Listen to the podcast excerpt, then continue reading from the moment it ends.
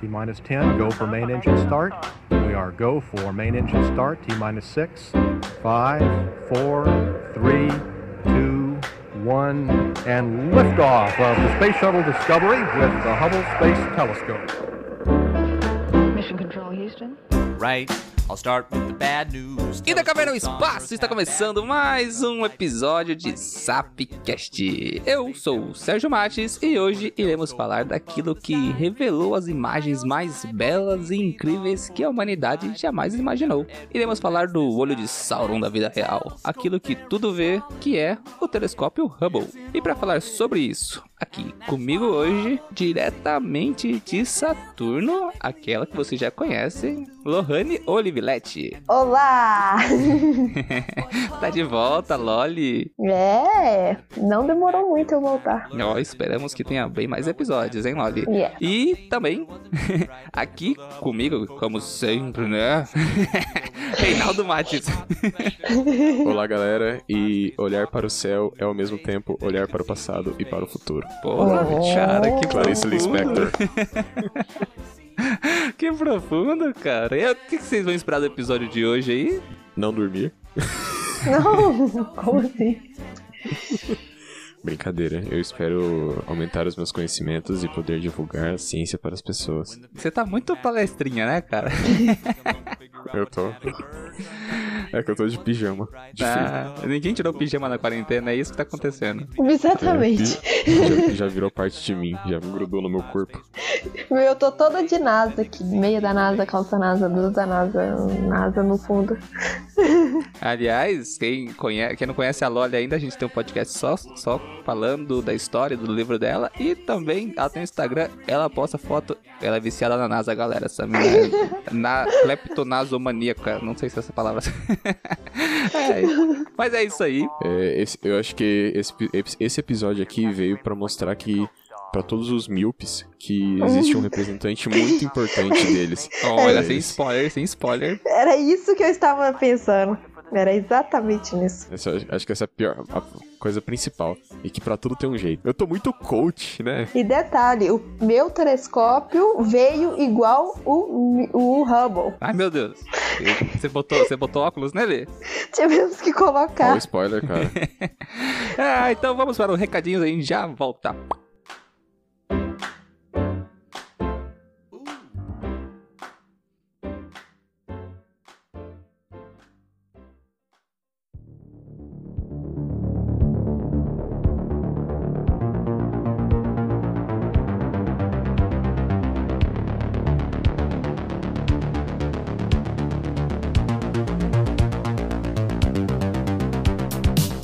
Bem-vindos à zona de recadinhos. Não sai daí que vai ser rapidinho. O episódio já começa. E como vocês podem ver hoje, temos uma convidada especialíssima.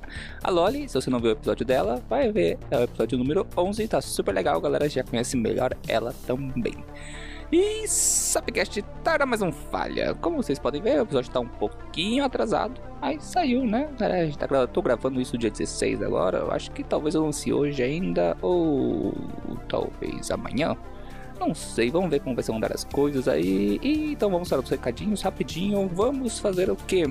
Eu sei que tá meio deprê, essa quarentena tá sem o que fazer. Eu fico olhando pro teto, contei todos os tijolinhos do meu portão.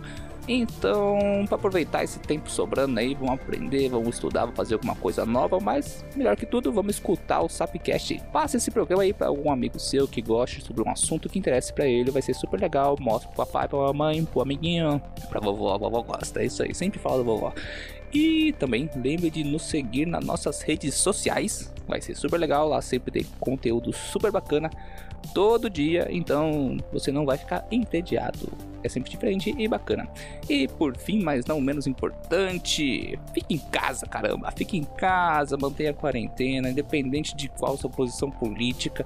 Proteja-se e proteja os outros. Não caia em bobagem, falácia, fake news. Não compre produtos duvidosos para se proteger, entre aspas, do coronavírus, porque não existe medicamento e nem tratamento milagroso. Fique em casa, veja uma série, aprenda algo novo, escute o Sapcast e cuide-se. E agora que já falei um pouquinho de tudo, de tudo pouco, vamos ao que interessa.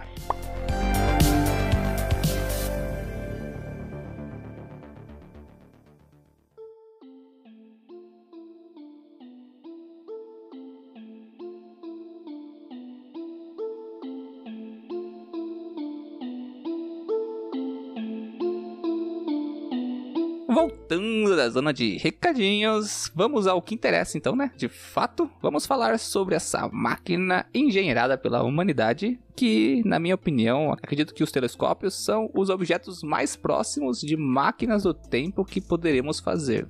E o rei já falou isso antes, né? olhar para o espaço é olhar para o passado. E antes de começarmos a falar um pouquinho da história do Hubble, o que, que ele é e o que, que ele é capaz de fazer, eu queria saber aí. O que, que é o telescópio Hubble? Então vamos lá. O telescópio Hubble, ou apenas Hubble para os íntimos, é um satélite artificial não tripulado, ou seja, ele é um objeto colocado pelo homem em órbita da Terra. Ele é um telescópio do tipo refletor, portanto as imagens são captadas por meio de espelhos que no caso do Hubble, esses espelhos possuem 2,40 metros. Também é interessante lembrar que ele está em órbita aproximadamente 547 quilômetros de altura e dá uma volta completa na Terra aproximadamente a cada 95 minutos. Isso é cerca de 27 mil quilômetros por hora. Agora pense, o Hubble com seus 2,4 metros de largura e pequenos 13,3 metros de comprimento, mais os seus 11 mil quilos foi colocado em órbita a 547 quilômetros de altura.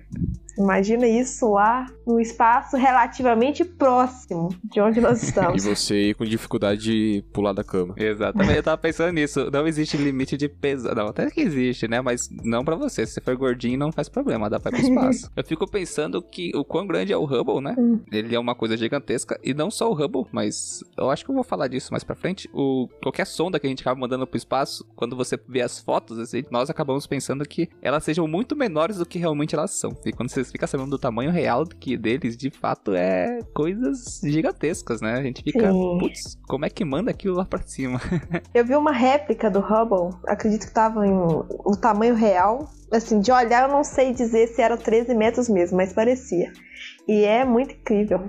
Ainda mais aquele revestimento dele, não sei como que chama, mas é tipo um prateado, né? É muito bonito, muito grande. É um ônibus que é basicamente mandar um ônibus pro espaço. É muito louco. Exatamente, parece mesmo. É, tipo, imagina que é bem isso aí. Parece mesmo. Eu tava esperando pra falar isso. Você roubou minha frase. Obrigado, Sérgio. Podemos falar que o Hubble é tipo um ônibus espacial, só que sem a parte do ônibus? Batuts.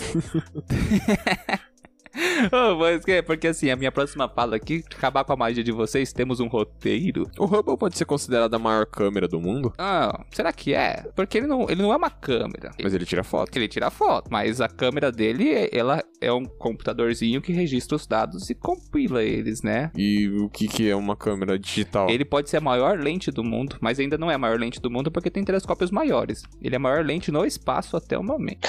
É, é verdade. Pelo menos ele tem o zoom mais potente. É você pode ter uma Nikon atrás do Hubble, se você quiser, cara. não, sem patrocínio. Não, não tá patrocinado. Fala marca X. Podia, hein? Imagina. Imagina o patrocínio da Nikon. Hum. Marca, marca japonesa aleatória. de câmeras fotográficas.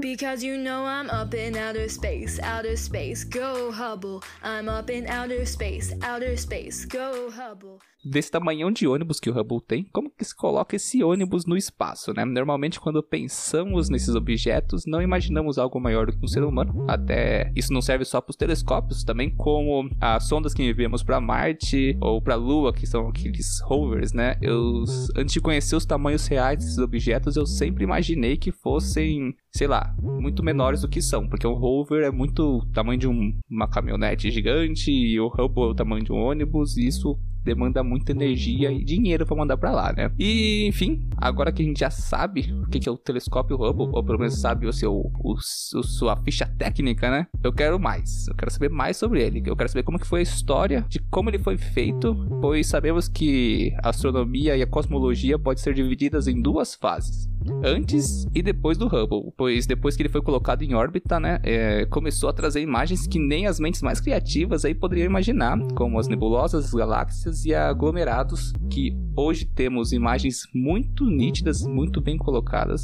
muito bonitas de ver de fato, assim, e coisa que antes a gente só tinha borrões ou pontos e muita coisa que nem tinha conhecimento de que existia, né? Hoje em dia a gente tem fotos mais bonitas de nebulosas do que, tipo, foto tirada pelo celular. Não entendi. Em, que... em questão de nitidez. Ah! Não, mas pensa bem, eles podem mandar um Xiaomi pro espaço, que eu acho que tira foto melhor que o Hubble. Pode ser. Não!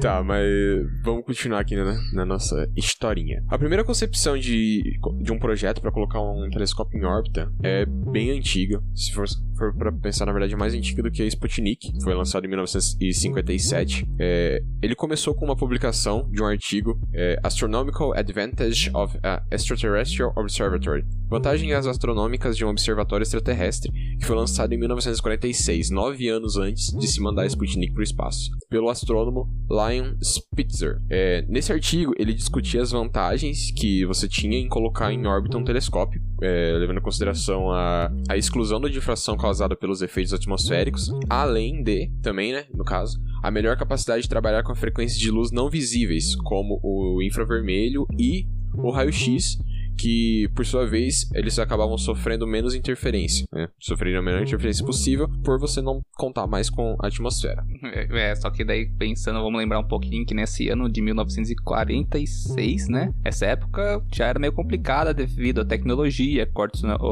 orçamentários, e vamos convenhar aí que a gente acabou de sair de uma guerra mundial, né? E o projeto não ia ir pra frente desse jeito, não pelo menos até a Guerra Fria. 46 ainda não tinha nem os foguetes V2 para jogar nada no espaço, Exatamente. né? Então... E a gente acabar de sair da Segunda Guerra Mundial, tava todo mundo de é. luto ou falido, né? Ainda não tinham recrutado o Van Brawl pra equipe. Estavam caçando ele. tá, mas vamos lá. É, lembrando que houveram é, vários outros projetos e tentativas de colocar telescópios no, em órbita, é, mas nenhum deles acabou sendo tão significativo como o Hubble, por conta de falhas, projetos totalmente inviáveis e muitos e muitos outros fatores. Não vamos entrar em detalhes agora nesse cast, porque senão a gente teria um cast aí de 10 horas, que eu gostaria muito de fazer um cast de 10 horas, mas o Sérgio odiaria editar um cast de 10 horas. então a gente vai falar só da década, de, entre as décadas de 70 e 80, que foi quando o projeto foi colocado em prática. Em 1970, a NASA acabou criando dois comitês para poder avaliar e discutir o projeto do telescópio Hubble, como qual tecnologia deveria ser usada, qual tipo de equipamento, qual tipo de hardware que seria necessário e todas as aprimoramentos que, que seriam necessários para fazer essa missão dar certo. Porque até o momento seria a mais cara de qualquer outro projeto de telescópio terrestre que já tinha sido proposto até aquele momento. E, é claro, acabou rolando muitos problemas orçamentários, porque, né, sempre tem problemas orçamentários em tudo que você quer fazer e que não envolva criar armas.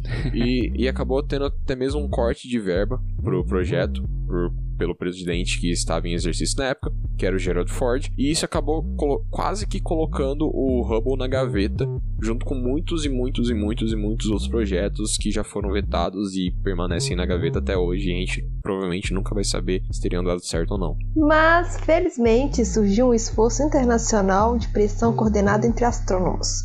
Muitos se encontraram pessoalmente com congressistas e senadores e muitas campanhas de baixo-assinado foram organizadas. Aí a Academia Nacional de Ciências publicou um relatório enfatizando a necessidade de um telescópio espacial e eventualmente o Senado concordou com o orçamento que seria metade daquele que o Congresso recusara. E agora o Hubble voltou com tudo, mas não com tudo, devido ao orçamento, porque houve algumas mudanças no projeto inicial como a redução do tamanho do espelho, que foi de 3 metros para 2,4 metros, o corte do, de um protótipo menor, que seria lançado antes para testes, entre outros, aqui e ali, mas aqui. O lado bom é que houve a coparticipação da Agência Espacial Europeia em equipamento e tecnologia para baratear o projeto.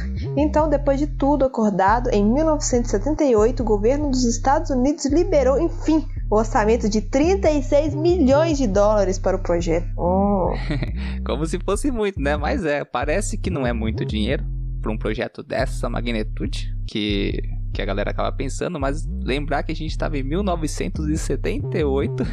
Pois é, dinheiro devia valer muito. Sim, é, é que nem você para pensar, você assistir Todo Mundo Deu Crise e ver a referencial do dinheiro da época, que 1976, né?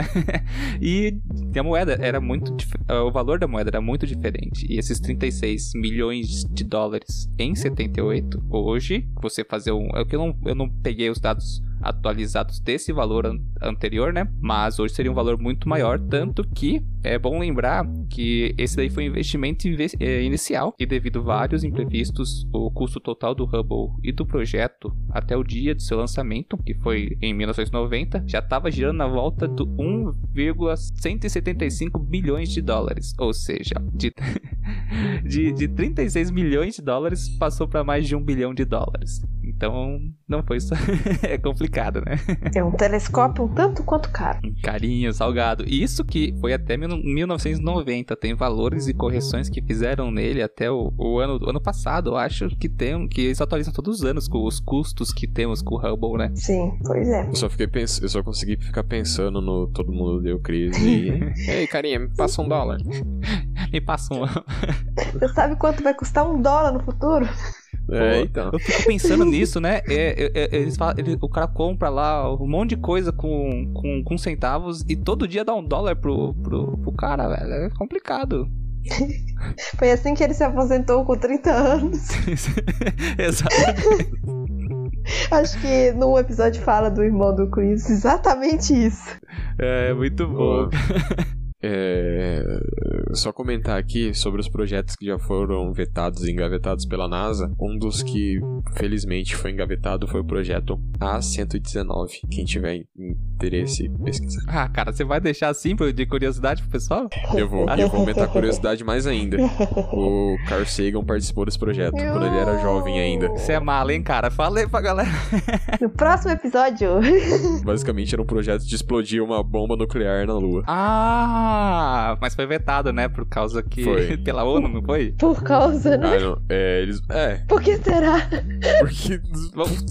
tem muitos motivos, né? Acho que ser vetado. Não foi, desse, não foi desse aí que depois colocaram uma lei que proibiram levar e construir armas spa no espaço? É. Foi depois disso daí, mas... né? Existe uma lei. Ainda bem que o sensato viu isso, né?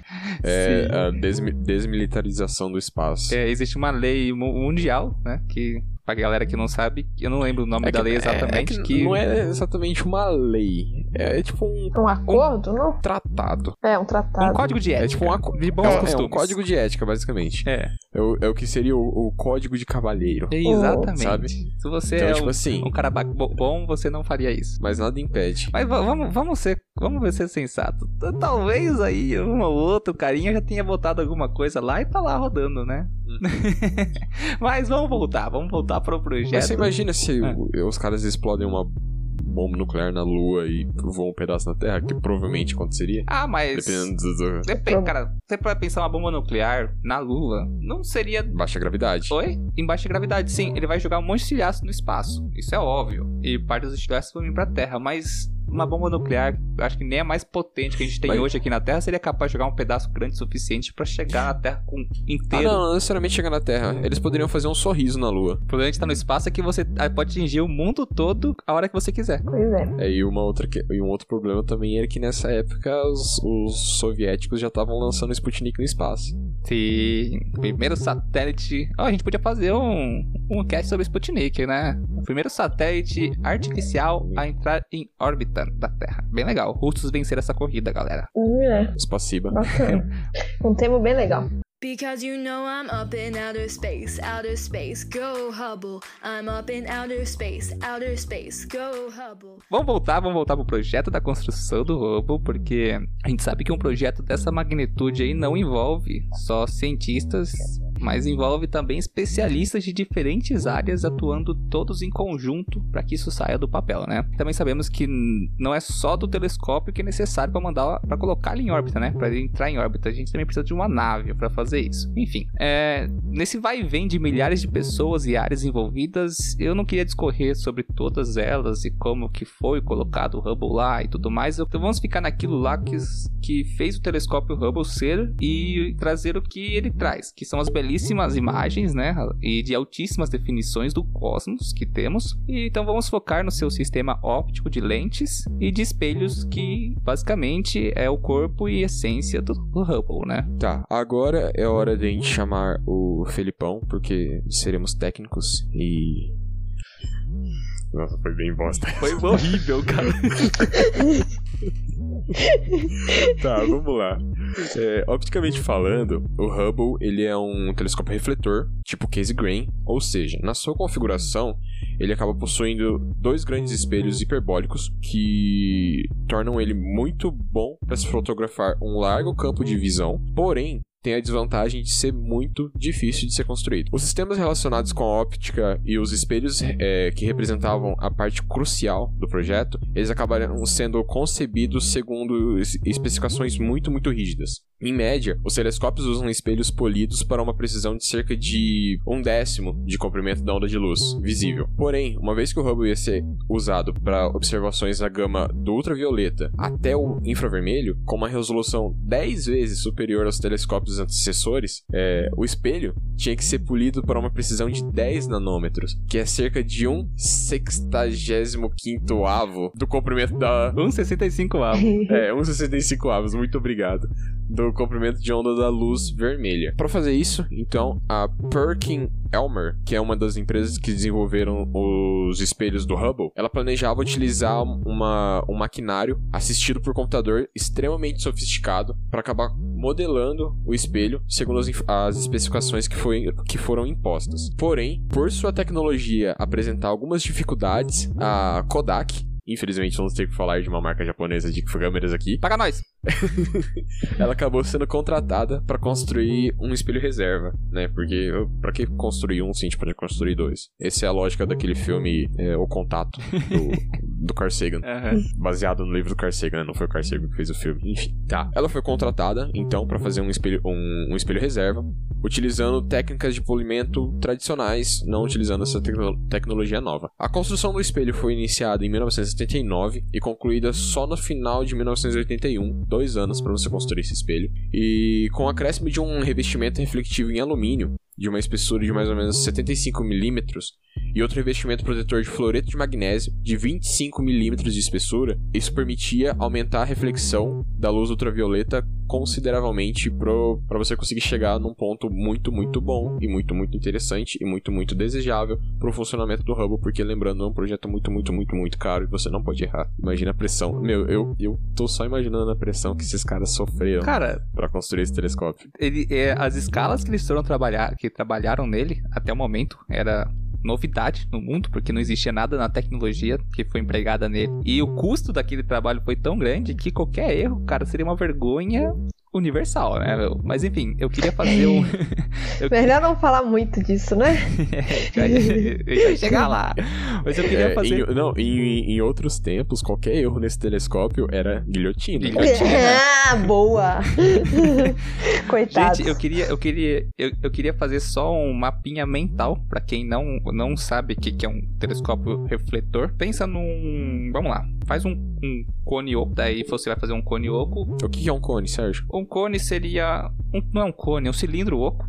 Desculpa, errei. Um cilindro oco ah. em que ele vai entrar a luz, a imagem, né? Vai ter ondas de luz por uma, uma entrada e vai ter um espelhinho lá no fundo. Esse espelho vai refletir essa luz de volta para frente do cone, só que para sua extremidade, onde vai ter espelhos que vão dar uma volta inteira pela abertura. Tá conseguindo ver essa imagem mental? E esses espelhos que vão. Ele, é, eles são todos concavados, tá? Eles, eles têm um certo ângulo para fazer essa curvatura da luz para a extremidade dos espelhos e eles vão fazer, vão jogar isso de volta para dentro do, do telescópio, onde vai ter o, a lente que vai fazer análise dos dados, né? Das imagens.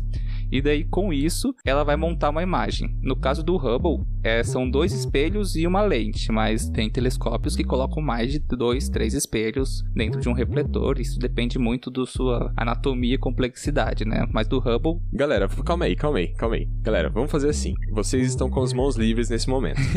Pega a sua mãozinha direita e coloca a mãozinha direita para cima. Didática com Reinaldo Mates. Colocou a sua mãozinha direita na sua frente, coloca a palma da sua mão virada em direção é, à frente do seu rosto, não virada para o seu rosto, em, em paralelo com o seu rosto, perfil, perfilado. Vamos lá, colocou a sua mãozinha aqui. Agora, vocês sabem o sinalzinho do Spock, do Vida Longa e Próspera? É isso aí. Abre os seus, seus dedos, coloca dois dedinhos do, de um lado, dois dedinhos do outro lado.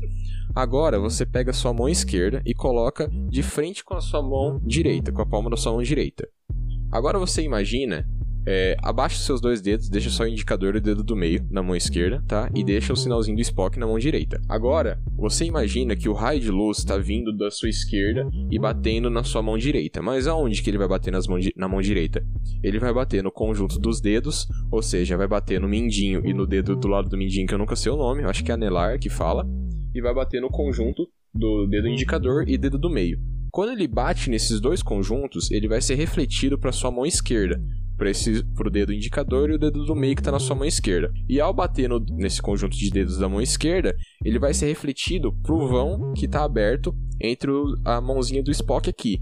E quando ele passa pelo vão, ele vai ser captado pelo local onde vai chegar a, a luz e a partir daí ele vai, os dados vão passar para o computador que vão ser processados e aí você vai conseguir ter a imagem. Se você quer pensar um pouquinho melhor de como ainda é o refletor, tenta dobrar um pouquinho a sua mão, que você vai fazer as concavidades do, do, dos espelhos. E é mais ou menos assim que ele funciona. Não sei se. É que na mão esquerda você não vai conseguir fazer porque ele é côncavo para trás. Mas na mão direita você consegue dobrar aqui os dedinhos, você vai ver mais ou menos como que é. E basicamente é isso. Caraca, caraca, cara. É, eu, eu tava fazendo aqui enquanto você falava e. Hum. Edição efeitos de palmas. Parabéns, parabéns. Parabéns. Parabéns. Parabéns. Parabéns. Puta que pariu, cara. Ficou muito obrigado, bom, cara. Deu pra entender certinho. Eu me embananei todo e você foi bem didático, cara. Ficou. Deu pra entender certinho. Obrigado.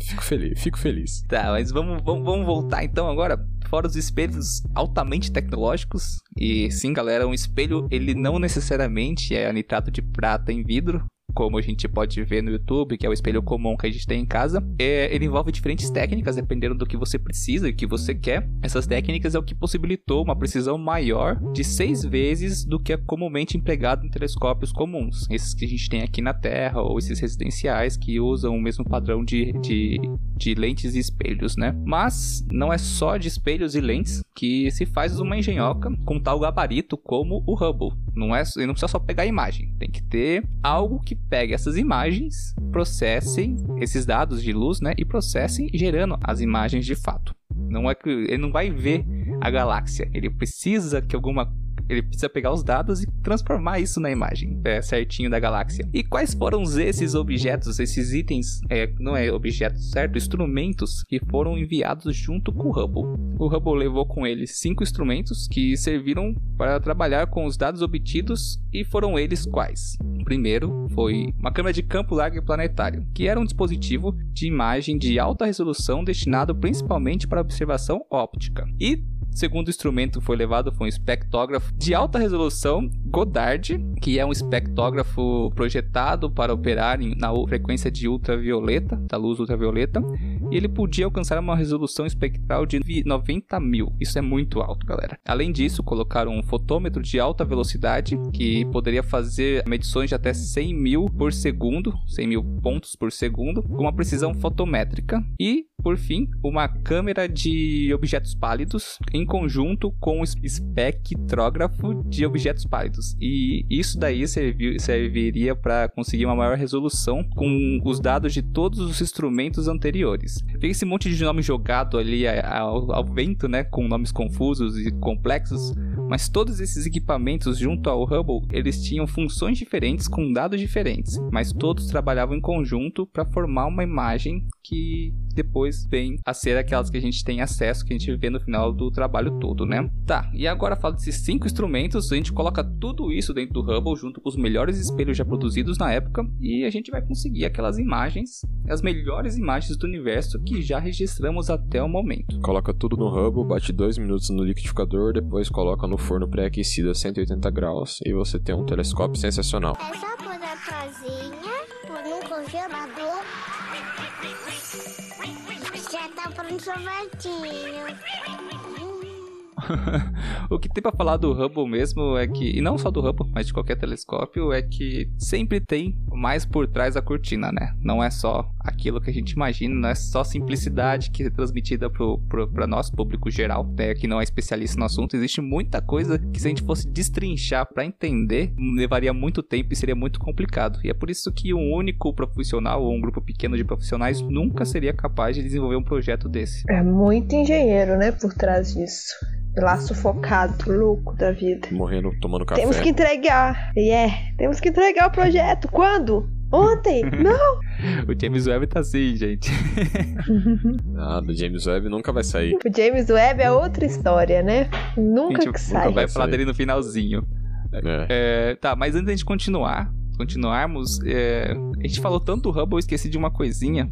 Por que Hubble? Quem foi Hubble? E Hubble são siglas ou um nome de alguém? Hum. Tá, agora é a hora que eu vou falar do Hubble. Não o Hubble o telescópio, mais o Hubble pessoa, mais, mais conhecido como Edwin Powell Hubble. Na verdade, ele é mais conhecido como Hubble, não sei por que eu falei essa palavra. Enfim, quem foi Hubble? Hubble, um dos maiores astrônomos do mundo, de toda a história, e provavelmente o maior astrônomo americano da história. Sim, simplesmente isso. Nasceu em 1889, faleceu em 1953 de forma levemente anônima Hubble teve um, um início tardio na, na, área da astronomia, quando ele começou a estudar astronomia só com 24 anos de idade, lá em 1913, depois do falecimento do pai dele ainda. É, quando criança, ele era atleta, liderou time de basquete, ganhou Olimpíadas escolares com na parte do atletismo, se formou em, se graduou em direito e só mais tarde, lá em 1913, depois do falecimento do pai dele, que ele começa a. a... Trabalhar com astronomia? Trabalhar com astronomia. Nossa senhora, fugiu totalmente a palavra. Mas é isso aí. Você tem noção, o Hubble serviu na Primeira Guerra. Ele foi, vo foi voluntário na Primeira Guerra. Não foi nem convocado. Ele, ele se voluntariou para servir na Primeira Guerra e depois continuou trabalhando no exército por um tempo como civil, mais tarde. Mas enfim, vamos lá. O Hubble, ele começou, começou na parte de pesquisas na, na área de astronomia em 1920 e foi lá em 1929 que ele lançou e divulgou que seria o que mudaria a astronomia pro, pro mundo que até aquele momento acreditava-se que o universo era estacionário, ou seja, o que tinha acontecido, aconteceu, o universo estava parado. Tanto é que o Einstein, quando ele lançou a teoria da relatividade, ele adicionou a constante cosmológica, que o Einstein fala que foi o maior erro da vida dele, da carreira dele, acrescentada essa tal constante cosmológica, que ela, é necessária para que o universo, na, dentro da teoria, ele ficasse de forma estacionária. O Hubble foi o cara que desmentiu Einstein. Então, todos esses memes aí que você vê da galera, ah, tal pessoa aí, um, um filósofo brasileiro aí que, é, como que fala? Desbancou Einstein, que ele refutou Einstein? Não. O Hubble pode falar isso, esse filósofo não pode não. Tá? Então, basicamente, o Hubble, ele estudando uh, as ondas infravermelhas emitidas pelas galáxias, ele conseguiu detectar esse movimento dela, esse movimento de expansão. E cara, só isso já mudou toda a astronomia. Tudo que você conhe... tudo que era conhecido como astronomia de todos esses anos mudou totalmente o mundo. A partir disso, começaram a, a se conhecer novas galáxias, começaram a se buscar entender os limites do universo e o universo em expansão. A partir disso que se descobriu matéria escura, a partir disso que se descobriu energia escura principalmente. É, e o telescópio Hubble foi muito importante para essas duas coisas, tanto para matéria escura quanto para energia escura. Então, o Hubble, tanto como astrônomo quanto incorporado em forma de telescópio, são, foram e são até hoje muito, muito, muito importantes para toda a astronomia. Olha, cara, é, tá aí, né? Um cara que foi importantíssimo. E uma coisa bem bacana é que qual que é o jeito, o melhor jeito de se tornar imortal, cara? É, não é viver para sempre, ninguém vive para sempre. É você fazer um trabalho tão insignificativo e ser importante pelo que você fez que você vai ser lembrado para sempre, vai entrar pra história. Isso é ser imortal. Hubble virou, vai, é imortal, Einstein virou imortal, Darwin virou imortal, tudo por causa dos, dos trabalhos deles, né, cara? E você sabe o que que. Uma, uma coisa muito triste com relação ao Hubble? É. Ele nunca ganhou um Nobel. Embora Sério? ele merecesse muito. Porque na, na época, astronomia não recebia Nobel. Putz. Ah, o Nobel começou, acho que só com com física e química, não foi? Depois ele foi é, então, ampliando é, as astro áreas. Astronomia não se encaixava em nenhuma área e ele nunca ganhou um Nobel. E ele lutou até o fim da vida dele para tentar ganhar um Nobel, mas Coitado. nunca, nunca rolou. E não há homenagens póstumas, então ele nunca recebeu um, um Nobel póstumo. Ele ganhou um Sério? telescópio com o nome dele. É, então. É, eu acho que um telescópio mais importante da história da humanidade é melhor que o Nobel, né? Pois é, e ele não teve nem funeral, sabia? Quando ele morreu. Uai. É, falam que o. Nem sabem onde ele tá enterrado. Porque foi um negócio só pra família, não foi divulgado. Ele, tipo, foi enterrado de forma anônima. Essa parte eu não, confirmo, tá? É, é parte do, da mitologia do Hubble. Hubble pessoa, no caso. Falam que ele morreu e foi enterrado meio que escondido, assim. Sério? Ninguém sabe onde ele tá. Aham. Que triste. Talvez ele esteja vivo até hoje, dentro de um jarro. O Hubble, quando estava mais velho, ele não era tão conhecido a ponto de. Sei lá. O pessoal iria querer saber se ele morreu, ver, não sei. É pessoa meio que apagada da, da história momentânea e só é lembrada depois. Pois é.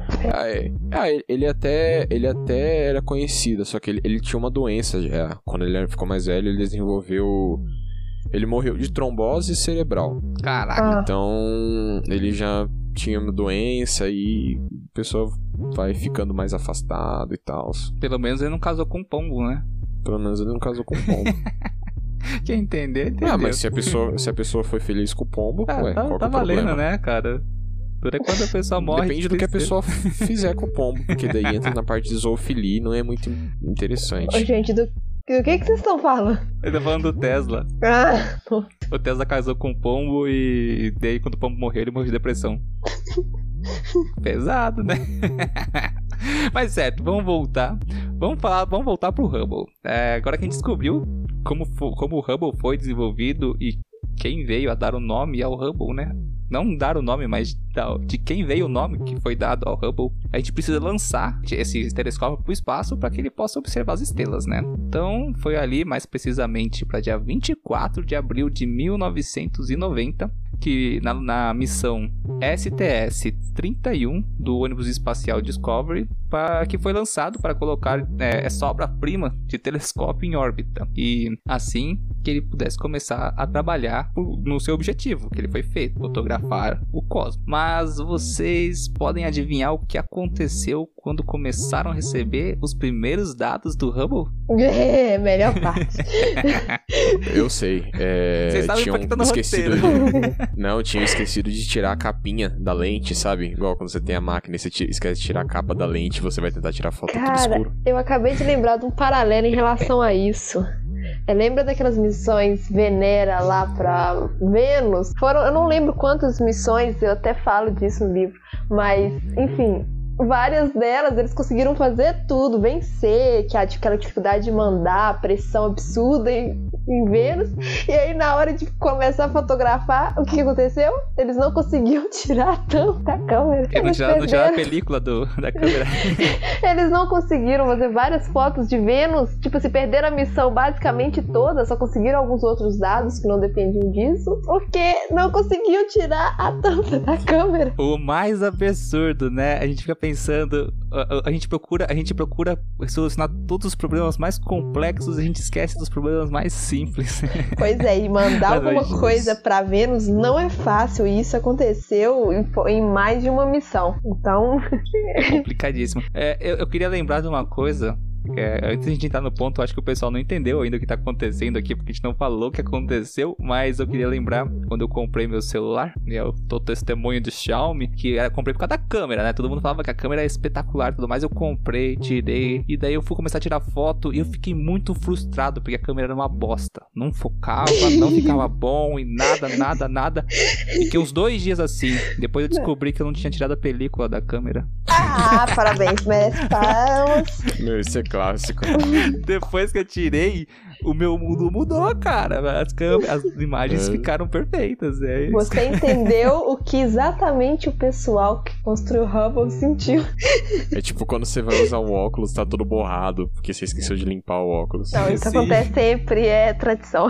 Aliás, eu tô com o óculos tudo sujo nesse momento, né? Também, nem percebo mais, já acostumei. Mas vamos voltar, vamos voltar pro Hubble, que é é interessante, mas o Hubble de fato não foi um- uma coisa que deixa, não, não funcionou direito porque não deu pra tirar, ou foi uma coisa que ficou na frente. Foi uma coisa menor e parecia que, que ninguém deixou passou batido por todo mundo. Vamos lá. O projetinho, esse projetinho bilionário do Hubble, ele estava com um pequenicíssimo errinho. É uma coisa muito pequena mesmo. A gente vai chegar no tamanho dele. O erro no qual ele proporcionava uma falha de nitidez incrível nas imagens, a ponto de ficar turvo. Tudo que ele tirava ficava muito feio. Eu até coloquei uma foto aí para vocês verem a diferença no roteiro. Eu vou fazer essa, vou botar essa foto na página pra galera ver depois. Vai nada, não vai nada. Ah, vou, vou sim, é muito legal. Essa semana vai ser só Hubble. O, olha a diferença de imagem por causa desse errinho de lente. Olha a nitidez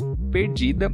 Isso foi numa galáxia próxima. Imagina, era, era impossível você tirar as fotos que o Hubble tira se tivesse esse berrinho minúsculo. É, quando eu vejo essa imagem, eu lembro do meu primeiro telescópio que foi comprado em conjunto com um grupo de astronomia que eu ainda participo. E todo mundo lá empolgado que aquele telescópio foi super caro em relação a nenhum dinheiro que a gente tinha. E a hora que ele chegou, o que, que aconteceu? A Mimosa, o nome do nosso telescópio, que recebeu esse nome, estava míope. Nossa, meu. Mas é muito frustrante isso, é muito frustrante. Muito. Nossa, que raiva. E é caro pra mandar corrigir. Pra trocar. Nunca Mas- ficou bom. Ah, que pena. 100% o telescópio nunca ficou. Mano, imagina pra arrumar uma coisa que tá no espaço e custou um bilhão de dólares. Um bilhão pois de dólares. é, tem esse pequeno detalhe, né, pro Hubble. Imagina a frustração. Ai, cara, eu, eu fico imaginando ah, o pessoal, as agências espaciais, apesar por, por, por não ser um projeto militar, é, eu acho que nunca teve uma resistência, uma, uma, uma visão negativa das outras agências espaciais, porque a ciência é ciência, né? Todo mundo quer se ajudar. Mas eu fico imaginando o pessoal tirando sarro dos Estados Unidos, cara. Virou piada, velho. É bom, mano, quando- ninguém tá entendendo porque não tá vendo, mas, ó, nesse momento você para, não para o podcast. Dá uma pausadinha, vai na página e veja o post que eu vou fazer. Vou até colocar aqui. Eu vou marcar aqui no meu caderninho que eu vou fazer o post no dia 16 da foto do Hubble. Então, no dia 16 de abril de 2020, daí a foto da cagada da lente do Hubble. Que horas que você vai fazer o post? Provavelmente Só pra eu anotar no meu caderno aqui também. às 13 horas. Não, faz às 8. Dia 16? Às 8, ninguém, ninguém tá acordado às 8. Às 9. Às 10. 9 e meia. Por que isso? Não sei, tô negociando. Vai estar lá o tempo todo, depois pra eternidade. Enquanto durar o Instagram Quando e o Facebook. durar a humanidade. É. Vocês vão, ah, vocês vão atualizando aí nos Provavelmente a próximos. humanidade vai durar mais do que o Instagram. Enquanto existir. Ah, eu acho que é, esse feito aí do, do Hubble é tipo você fazer uma missão pra Marte e na volta você esquecer um astronauta. Né? Né? Olha lá Mark Watney. Eu acho que é o segundo. Eu, eu acho que é o segundo. Calma aí. Eu acho que é o segundo ou terceiro podcast que eu consigo fazer uma referência de Perdido em Marte. Se possível, conseguirei fazer em muitos mais aí. Mas é. Né? Vou na fé. Primeiro, a nave nunca ia cair porque a, a atmosfera de Marte é tão, é tão rala, tão. Como que é o nome certo? Esqueci. Rarefeito? Ai, Sérgio. Ai, Sérgio. Você tá acabando. Rarefeita que o vento nunca ia ter aquela força de que, que, que fez acontecer e voar coisa lá. Ah, Sérgio, todo mundo já ouviu isso. todo mundo já eu ouviu. gostei daquele filme por causa do- da única música que tocou e naquela parte super exagerada, exa- muito exagerada daquela fita vermelha e eles de pendurado. Não lembro se era vermelho, mas enfim, eles de pendurado e aquela confusão. Eu fiquei que doido. Mas não superou o filme Gravidade. O filme Gravidade de todos Ah, é o, o, gravidade é, é claustrofóbico, gente. Dá uma agonia. Tudo dá errado, tudo. Aí você fala, não vai dar errado, dá O errado. problema da gravidade é que o espaço de gravidade é muito pequeno. Tipo, certo que tem uma lógica ali, órbita, mas tudo acontece com ela. Parece que no espaço Tudo. ali é muito pequeno para O- as coisas viajarem. O universo conspirou contra ela. Totalmente. Ali, ali você pode dizer, foi contra. Oh, vocês assistiram aquele Love, Robot, Death do, do Netflix? Love, Sex, Death, É. Life, Robots. É, alguma coisa assim. É, Pokémons. tem um episódio que a mina corta o braço no espaço pra Uhum. poder jogar pra trás. A Sandra Bullock devia ter cortado o braço dela pra voar pro espaço. Oi? Você não assistiu, Loli? Hum, não sei, não tô lembrando. Tem um episódio que a moça, ela entra em deriva no espaço, né? E ela não tem nada pra fazer, pra, não tem impulso pra voltar pra nave. Ela tá só alguns metros, mas ela tá deriva. Aham. E a única solução que ela arruma é ela é fazer uma tala Abriu. no braço, congelar o braço, quebrar o braço dela, porque é a única coisa que ela tem acessível ali, porque ela, ela, tipo, ela, ela perdeu a mão porque ela tentou fazer com a luva. Não deu certo. Daí ela pegou e fez com o braço, daí ela quebrou o braço e jogou o braço pra dar impulso contrário, né? Força normal, joga você pra trás da pressão que você tá jogando com peso pra frente. Daí ela, pra ela conseguir força pra voltar pra nave. Daí ela consegue, mas sem o braço. Se fosse eu, acho que eu ficaria deriva. Não ia dar certo isso, não. Arrancar o meu braço. Imagina. Ó, pra, quem, pra quem não É sabe, aquela história, né? O universo aí, você dá a mão, ele quer o braço. Pois é, não tá dando isso, não. Essa, essa é a melhor, essa é a melhor referência. Deu a mão, ele pede o braço. Mas é, só, só a última curiosidade antes de continuar o cast: o espaço não é como você tá numa piscina. Você não, se você fazer movimentos de natação, você não vai sair do lugar porque não existe matéria pra você empurrar pra trás pra você ir pra frente. O espaço é um vácuo completo. Então, qualquer movimento que você faça ali dentro do seu próprio eixo, ele vai ficar no seu centro de gravidade. Você não vai sair do lugar. Você precisa de uma força Mas essa é externa uma coreografia bem maneira. seriam nadando parado.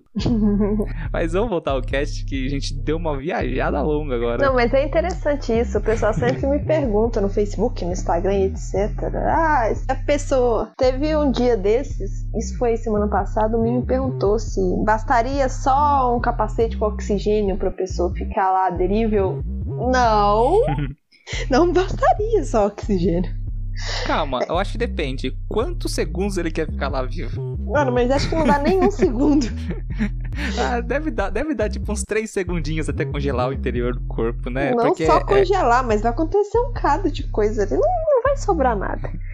Enfim, é- então. é- a, press- a pressão é, é, é nula na- lá, né? Não tem, é zero. Então, é, tudo que tem de líquido no seu corpo vai tentar evaporar antes de congelar. Nossa, não, é uma morte assim.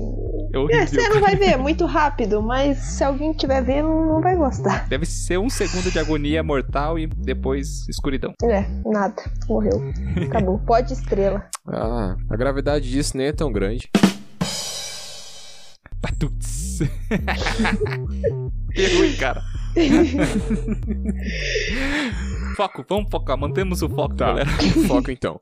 Galera, Não, peraí, peraí, peraí, peraí. Foco, Hum. entenderam? Não!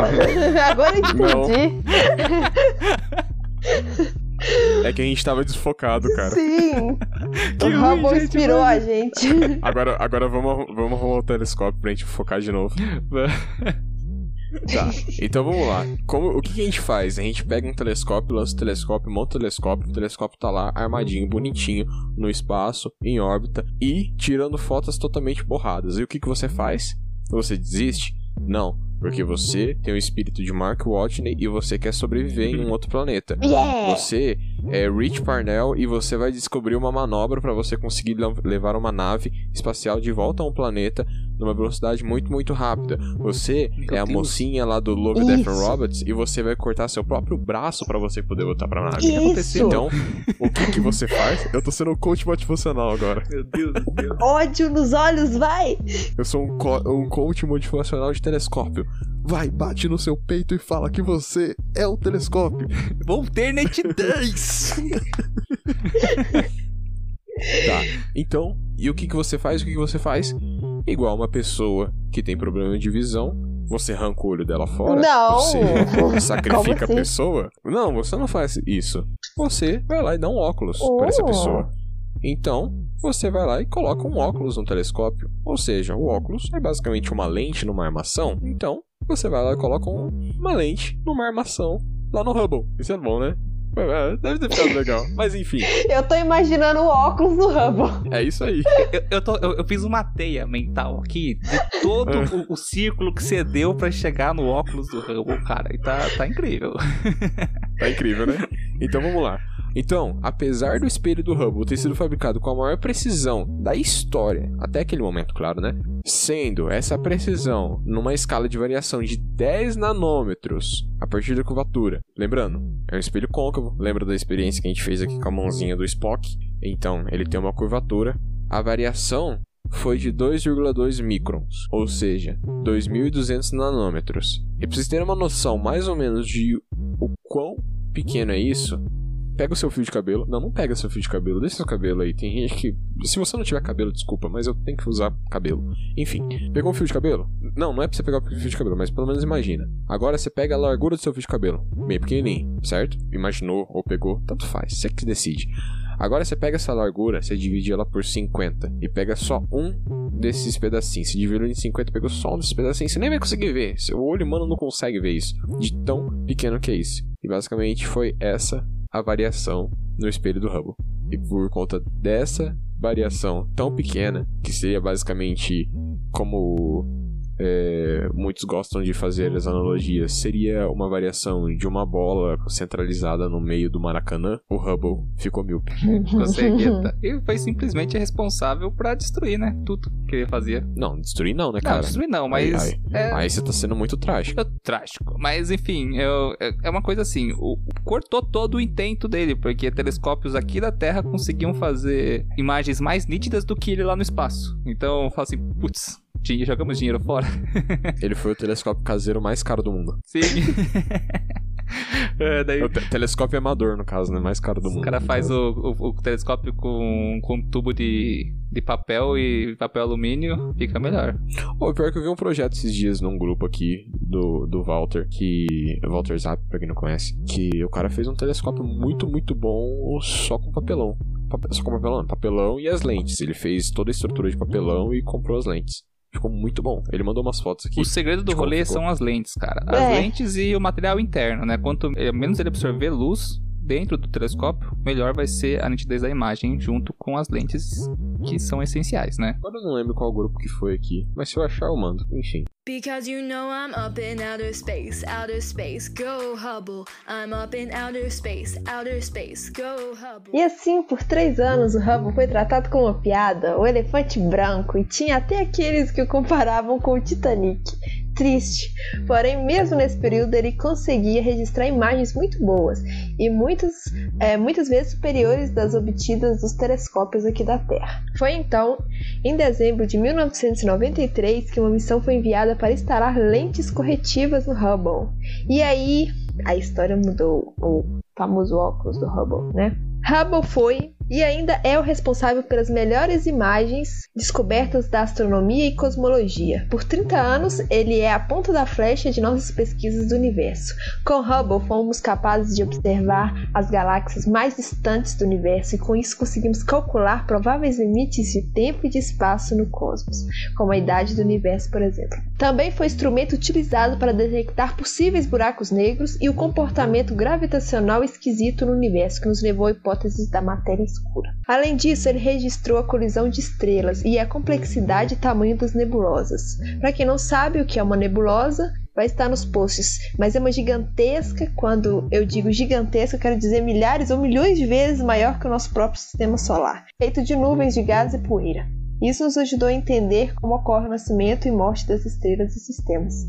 Para o pessoal ter uma noção de quão grande é uma nebulosa, tem a foto muito famosa dos pilares de Deus, Sim. que Pilares da criação. Da criação. Que são, é uma nebulosa, que são dois pilares super bonitos. E naqueles pilares, galera, a cada pontinho que você vê lá é um aglomerado de, do que seria a se tornar estrelas no futuro. Estão se formando ali aglomerados, poeira e gás quente que está esquentando e emitindo aquela luz. E ali vai formar uma estrela ou algumas estrelas. Cada pontinho.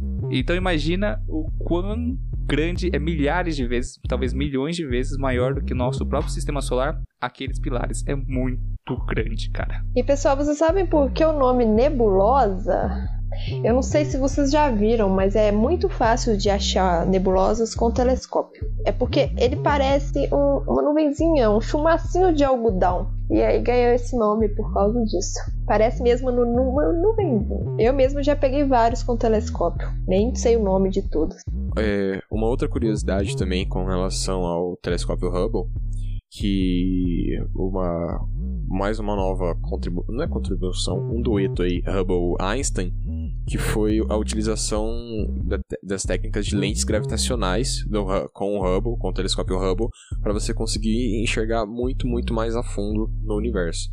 Então, utilizando as teorias da relatividade do Einstein, você utilizou a partir das lentes gravitacionais que você usa a, curva, a curvatura de objetos muito maciços, a curvatura que ele acaba causando no espaço-tempo, para você conseguir enxergar por trás dele. Então você basicamente ah, faz. Isso é super legal, cara. É, você faz o efeito de uma lente de um telescópio utilizando, mirando em um objeto muito maciço para você conseguir enxergar o que está para trás dele a uma distância muito, muito grande. E isso é muito interessante. E eles utilizam isso com o Hubble, porque tem o, no Hubble, com o telescópio Hubble, você tem o projeto do espaço profundo, se eu não me engano, que é tanto a imagem que eu utilizo como referência no fundo da logo do podcast, que você pode ver aí no, no Spotify. E o projeto utilizando as lentes gravitacionais é o espaço mais profundo ainda. Eu não lembro agora o nome, eu fugi o nome, mas alguma coisa assim, tipo, espaço profundo, profundo. Não foi uma imagem que demoraram dois meses para gerar ela? Ah, eu não lembro quanto tempo que demoraram para gerar, mas foi. Eu acho que foi, eu, acho que essa do espaço profundo foi a mais, a imagem Não, mais demorada foi, do Hubble, não foi? foi? mais, foi mais de dois meses, foi mais de dois meses, porque foi uma sobreposição de muito tempo. Foi. Eles ficaram fazendo uma sobre, é, é, essa imagem, é, sobreposição, galera, porque assim, no mesmo ponto do Hubble, cada vez que o Hubble passava naquele ponto, eles miravam o telescópio pega, e captavam uma imagem. E isso, se eu não me engano, esse projeto foram anos, foi mais de anos, se eu não me engano, captando imagens e fazendo uma sobreposição depois. Porque daí você, os pontos que você vê não são sistemas solares, não são estrelas, são galáxias. Então, é um negócio muito, muito distante. É, o cosmo é tão grande, cara, que a gente fica. É, sei lá, eu não consigo conceber a grandeza. Eu tento imaginar, tipo, eu consigo entender que é grande, coisa mais. Eu não consigo, sei lá, na minha cabeça conceber a existência de uma coisa tão grande, porque uma hora você buga. O infinito é bugável, cara. E sabe o que isso faz de você? Limitado? Humano? Humano. Humano. É, exatamente. Ah, humano, cara. Mas vamos lá. É, não se estudam somente as estrelas, com as estrelas, galáxias com Hubble. Ele também já proporcionou pra gente a visão em tempo real da colisão de um cometa com o planeta Júpiter. Sim, incrível aquilo. Esse foi legal. Ele também nos ajuda a detectar gases que compõem a atmosfera de planetas através do espectro que elas emitem, né? E ainda por cima é utilizado para detectar exoplanetas no universo afora todo o tempo. Então, quando a gente vê aí, tipo, um Kepler 27, 37, 14, 15b, foi mais ou menos com o Hubble. Quando você aparece os exoplanetas aí que vai dando notícia, ah, planeta é igual à Terra, foi detectado pelo telescópio e será que possui vida no planeta? O Kepler XXX. É isso aí. Toda semana, né? Toda semana eles falam, ó. Oh, tem. Descobriu o novo, o novo planeta Terra habitável. O negócio tá 50 milhões de anos aqui, anos luz daqui. novo planeta Terra. o Super Terra foi encontrado. Será que existem super-humanos? Sabe o que é o mais, o mais engraçado nisso? É que, vamos lá. Um planeta habitável com civilização a 100 milhões de anos luz daqui. É, tá lá. Vamos, faz, vamos fazer de conta que está lá com seus alienígenas verdinhos observando a Terra da mesma distância. E se eles estiverem usando o espectro de luz visível, né, com a tecnologia que a gente tem, se eles estiverem nos observando lá a 100 milhões de anos de distância, anos-luz de distância, eles vão estar vendo dinossauros. E é por isso que eles não vêm aqui, porque dinossauros não são amigáveis. Hum. Cara, 100 milhões eles nem estão vendo nem os dinossauros. Pois é. Eles não estão vendo nada, na que real. triste. Estão vendo vulcão. vulcão, pá, vulcão. Ah, 100 milhões de anos lava, atrás? Lava, lava, Não, 100 milhões de anos atrás tinha. Ah, não, era, era, de, era dino. Não era? Vamos pesquisar aqui, vamos Boa pergunta. Ó, a Terra tem 4,4, 4,6 bilhões de anos aproximadamente. A vida tem 3,3 bilhões de anos aproximadamente. Olha que você... Ah, não, tá certo. É, ó. 100 milhões de anos são dinossauros. Não, na verdade, ó, os dinossauros apareceram 237 milhões de anos atrás. 233 milhões de anos atrás.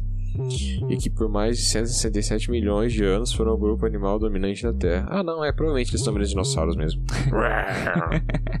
tá, mas vamos lá, vamos lá. Antes de, de, de, Eu queria finalizar o cast, acho que já tá chegando na hora de que a gente possa finalizar esse cast, né? Que seria finalizar o roteiro, depois a gente pode conversar um pouquinho. É, mas eu queria finalizar todo esse. Ninguém quer conversar com você, certo? Sou babaca!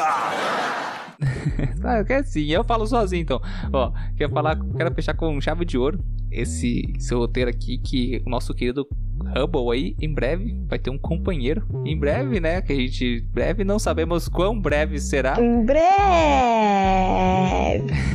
a questão é o seguinte, que já tá meio pronto, então voltar atrás vai ser dinheiro jogado fora. Então um dia ele vai sair. Que um dia. a previsão era, até o momento que eu gravei esse cast, esse roteiro era ser lançado em 2021, uma missão para colocar em órbita o telescópio James Webb. Que claro, esse telescópio nunca vai substituir o Hubble e o que ele fez e faz, né? Mas o James Webb, ele propõe que vai ter uma potência 100 vezes maior do que o próprio Hubble. E enquanto o Hubble fica aqui 600 km, 540 km de altitude da Terra, na nossa vizinhança, né? O James Webb vai ficar aproximadamente 1,5, 1,6 milhões de quilômetros de distância da Terra, no ponto conhecido como ponto de Lagrange L2, que fica mais ou menos três vezes uma, a distância da, da Lua da Terra, né? Só você pegar a Lua da Terra, a distância, botar três vezes, que seria o valor, a distância que esse telescópio ficaria. E quem sabe num futuro próximo que lançarem ele, próximo entre aspas, a gente possa fazer um cast sobre James Webb. E eu tô muito ansioso para ver as primeiras imagens de um telescópio que é 100 vezes mais potente do que o telescópio que manda as imagens mais pica que a gente conhece. Ô, louco, cara, não fala é, isso. As expectativas estão bem altas, hein? e... e quem foi James Webb? Ah, tem o nome, foi o. Ele foi o diretor James da Webb NASA. foi o segundo diretor da NASA. Exatamente. Pá, Foi- Entre 1961 e 1968. James Webb foi, Ah. foi um cara também importantíssimo aí. Eu não sei se ele estava à ponta da NASA quando começaram a fazer as pesquisas de lançamento de foguete da Lua, não foi? Ele tava, ele fez lobby no. É que eu tô com a informação aqui Seu aberta. por mala. isso que eu falei. Eu, que eu queria é, inflar meu ego. Tá colando, tá ele colando. Fez, ele, é, ele fez bastante lobby da NASA no Congresso e sobre a administração inicial do, do Kennedy e ele foi muito importante em todo esse, em todo esse processo. Se não fosse ele, a NASA não seria o que é hoje e fez o que fez, né? Por isso que ele ganhou um telescópio. Vai ganhar, né? Ele ganhou não, o nome dele ganhou um telescópio, né? Porque Ah, cara, você pode pensar assim, esses telescópios, o Hubble o, e principalmente, eu não sei se o Hubble ele tem algum sistema de, de ajustar sua órbita constantemente, porque eu não sei se ele está no ponto de Lagrange, mas para quem não sabe o que, que é o ponto de Lagrange, seria basicamente assim.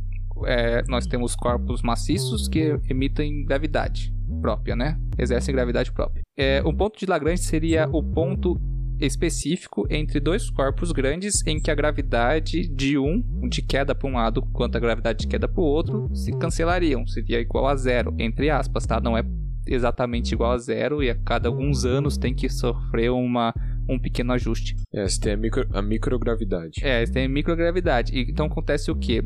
Um telescópio no ponto de Lagrange, muito bem colocado e ajustado para se, a- se ajustar a cada alguns anos para ficar perfeito ali, ele pode ficar, digamos assim, para sempre naquele ponto sem gastar combustível, gastando o mínimo de combustível possível. Então, se parar pra pensar, o James Webb vai estar lá mesmo depois que a Terra acabar, cara, que a humanidade acabar. Quando a humanidade acabar, o James Webb vai estar lá. Só... É, mesma coisa você pode pensar com a sonda Voyager. É, é, tá. A não ser que nada atravesse e bata nele, o que é muito, incom muito impossível, né? Muito improvável acontecer alguma coisa atingir outra no espaço assim com tanta precisão, sendo que pode acontecer, tá? Mas é, é improvável, porque o espaço tem muito espaço, como o rei adora falar. É, vai ver o. A Voyager vai bater no planeta X. Olha, se a gente vai Ou então Croston Tra vai pegar ela. no Planeta X. Ou Astacheran. do Planeta X eu lembrei do Planeta do Tesouro, filme da Disney, que foi o melhor filme da Disney já feito, só que não recebeu o crédito necessário porque foi lançado na mesma época que Harry Potter e a Pedra Filosofal e ele foi ofuscado por esse clássico maravilhoso. Olha que engraçado. Eu falei de Planeta X e eu lembrei de Meninas Superpoderosas. Por quê? Porque o professor Otônio acidentalmente despejou o elemento X. Caralho. A Loli é uma menina super poderosa. É. Como é que Ela. é? Como que é o nome da, da, da Ruivinha das poderosas lá? Eu Amandona, tem a líder. Não, A, a Florzinha. Não, a, a Amandona é a bravinha É a- lá. É a docinha. a Florzinha. Não, docinho é a verde. A docinha é a Mandona. É, então. Não, a docinha é azulzinha. Não, a verde. A lindinha é Não, azul gente. e a florzinha Não, é a, a rosa. florzinha é a vermelha. Vermelha é rosa, a docinha é a verde e a lindinha é azul. O professor Otônio é o branco. o macaco louco é o macaco que tem o cérebro pra fora da cabeça. O professor Otônio é o. é o. é o samurai. É o samurai Jack. Vocês lembram que o macaco louco era, era do professor Otônio? É, né? ele é o primeiro filho dele. É. Mas, gente, por que que tá falando disso? Eu não, eu não sei. Eu não sei. Não sei. Vocês sabem qual que era o nome do telescópio James Webb antes de ser James Webb? Web James? Não. Next Generation Space Telescope. Ainda bem que trocaram. Ai, ainda bem que trocaram. É. Esses nomes chatos aí não dá, não, dá, não dá manchete de jornal, não. James Webb é mais caloroso. Chama mais atenção. Uhum. Nossa, sabe o que eu parei pra pensar? Web. Web é tipo teia em inglês e o telescópio, as lentes dele são hexagonais, parecem uma teia. Parece. Será que foi por isso que eles Sim. deram um nome? Parece um cacho de abelha, né? Ah, é verdade. Uma coisa, curiosidade legal sobre o James Webb, o, ele não foi construído, ele é bem maior, né? Eu acho que tem 6 metros o, a- a- o espelho dele. A diferença é que não tem como você levar um negócio de 6 metros inteiro pro espaço sem correr risco. Primeiro que botar no foguete 6 metros, um disco de 6 metros é complicado, porque ele vai lá na pontinha, tem que ser aerodinâmico, tem que subir pro espaço, enfim. E também corre o risco de trincar ou quebrar, porque você atravessar a atmosfera, quebrar a barreira do som e chegar lá em cima é uma tremedeira complicada. Então, pra É, você. não é igual jogar um frisbee. É, não é, não é bonitinho. Enfim, o que, que eles fizeram pra conseguir colocar o James pra, estão fazendo pra conseguir colocar o James Webb lá em cima, né, onde eles querem. Eles são conjunto, acho que de 9 ou não, acho que 18 espelhos hexagonais que quando eles vão se montar depois e eles estão tipo enfileiradinho e depois eles vão se abrir e montar como se fosse um cacho de abelha assim bem legal e vão formar um espelho de 6 metros super legal. É bem bonito o James Webb, bem mais bonito que o Hubble, fisicamente falando. É, cê- é, ele é bem louco, né? E tipo, se você ver também, ele tem um escudo solar. É bem legal. Ele vai abrir um escudo solar e ele vai ficar pra parte escura, sempre com a bundinha pro sol, com o escudo, e a lente dele vai ficar voltada pro espaço profundo. Bem bacana. É bem bacana. Mas não é do James Webb, estamos falando do Hubble. É, Alguém tem alguma observação pra fazer pro Hubble antes da gente poder finalizar? Antes que nós possamos finalizar esse cast? Eu só consigo imaginar, fechando esse, esse episódio, naquela imagem que ele apontou. ah, que ele apontou para um lugar onde não deveria ter. Tecnicamente eles não viam nada, né? E aí ele fez a observação e conseguiu ver um monte de galáxias, tudo quanto é tipo. Ah, sim, eles apontaram pro ponto escuro, né? E. Eu esqueci o nome dessa foto, mas ela é uma imagem incrível, linda pra caramba. Mostra vários tipos de galáxia. Ei, tá passando o trem aí? Tá passando um trem aqui. A Lori falando e o, e o apito do trem cantando. Tchur, tchur. Olha o trem. Ficou bem est- estilo final esse de episódio, tem cantando. Coisas de. Minas. Estamos, É, estamos indo. Ah, falar nisso, galera. Esse, Episódio sotaque, Cyberpunk. esse sotaquezinho que vocês escutam da Loli é que ela é mineira. Eu tenho sotaque. Oi? Claro que tem. Ah, é por isso que tá passando um trem. Não é Ah. Então, esse trem pode ser um carro, uma moto, Olha o É, estereótipo. pode ser qualquer coisa. um pão de queijo. É sério, nunca reparo que eu tenho sotaque. As pessoas falam, eu fico, uau, sério? Eu sei que eu falo muito uai o tempo todo, mas. Ah, não dá pra perceber. Depois, depois que a gente começa a conversar assim, ele, ele passa batido. Mas a primeira vez a Ah, gente tá. percebe. Ah, mas até, o- até o Sérgio tem sotaque. Não tenho, não. Sou paulista. Paulista não tem sotaque. Você tem um sotaque de otário. Tchau, galera. sotaque, né? Paulista não tem sotaque. Vou- Paulista tem sotaque. Todo mundo tem sotaque. Ah, não. Paulista é, é a língua, é o português brasileiro verdadeiro. Não, esse é o, esse é o carioca, né? Ou é o baiano? O pessoal do Rio Grande do Sul tem muito sotaque também. Acho que é o que mais me impressiona. Gente! Eu morei lá um ano, eu voltei, eu voltei falando bar, bar. Bar. Eu lembro é. quando eu estive lá, tinha muitas palavras que eu falava que eles não entendiam, tipo garrar. O elevador vai garrar. Aí o cara olhou assim pra mim, cri, cri, cri, eu vai ficar preso. Aí ele, ah, tá. História, história, história de quando minha primeira semana no Rio Grande do Sul, quando eu fui fazer faculdade lá, eu fui no mercado e eu aqui em Sorocaba se fala o pão francês é filão. E lá é, e lá é cacetim. Daí eu Onde falei, está? moça, me vê. Eu cheguei na padaria e falei, moça, me vê dois filão. Daí ela falou assim: Ah, não tem filão. Eu falei, tem sim aqui. Ela falou, não, isso é cacetim. Eu falei, não, é filão. Ela falou, ela falou assim, mas você quer cacetinho? Eu falei, não, eu quero filão. Me dá dois filão. Ela falou, mas não tem filão, moço, só tem cacetinho. Eu falei, eu não quero cacetinho, eu quero filão. Daí a, a, a fila aumentando e tudo me olhando. Daí, daí ficou essa discussão por uns 15 segundos. Eu falei, moço, me dá pão francês. Daí ela falou assim, ah, cacetinho. Daí ela pegou e colocou Você foi vencido. Fui vencido pelo, pelo regionalismo da, do local. É, cara, essa foi, esse foi meu momento é, impacto, impacto cultural. Mas... É engraçado como falar sobre um telescópio traz um universo de assuntos. Você olha pro passado. Taran, é. tan, tan, tan, Mas aí, vamos finalizar então. É, considerações finais. Vamos começar pelo rei pra, pra depois a Loli falar. Por que, que sempre sou eu? Eu nunca tô preparado. Você foi escolhido momentos. por mim também, vai. Uhul. Galera, eu vou, eu vou fazer só uma, só uma questão aqui. É, esse cara que tá falando com vocês, é, vocês sabem que sou eu, tenho a Loli. E o outro cara é o Sérgio, tá? É que ele não se apresenta, ele esquece. Ô, meu querido, se, se, você voltar no, no começo do episódio, hoje eu botei no, no texto e me apresentei, tá? Ah, tudo bem, mas nesse tempo aqui eu consegui pensar numa consideração final. Foi essa a sua consideração final? Não, eu tava pensando. Enquanto eu falava e enrolava você, eu tava pensando numa consideração final. Então manda logo, vamos lá. Ih, esqueci. Não, ah, não, brincadeira. Uh, é, não, só uma curiosidade. Tem num. num os relatos do, de, das missões que foram feitas, porque infelizmente o Hubble, como ele, ele precisou passar por alguns reparos, alguns reparos já, e falam que é uma missão bem complicada você fazer o, o reparo no Hubble, porque você é, for, não, não foi feito. Enquanto foi feito os reparos, o ônibus espacial estava funcionando ainda, então você tinha que estacionar o ônibus, estacionar, o ônibus espacial do lado do Hubble.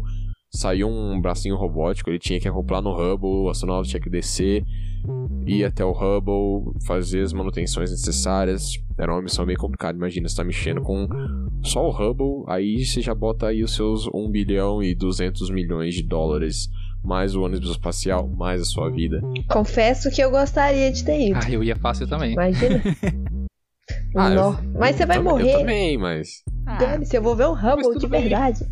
Ah, vou ser enterrado no espaço. Vou, exatamente. Esse é o meu lema, eu não vou morrer na Terra, ou não. cremado. ou cremado, depende do que acontece. E vamos ficar atentos às visões da Raven. Não, às visões do James Webb e do Hubble. Perfeito. É, antes de eu passar as considerações finais para Loli, eu queria só lembrar, eu não sei o dado correto, mas se eu não me engano, o valor do Hubble atual, depois de vários ajustes e atualizações que ele sofreu no decorrer de 20 anos, 30 anos, né? E já passou de 5 bilhões de dólares o valor atual. Então, é só essa curiosidade. Enfim. É... Não chega nem perto da fortuna do Jeff Bezos. Não. é, vamos lá agora passar para as considerações finais. Loli.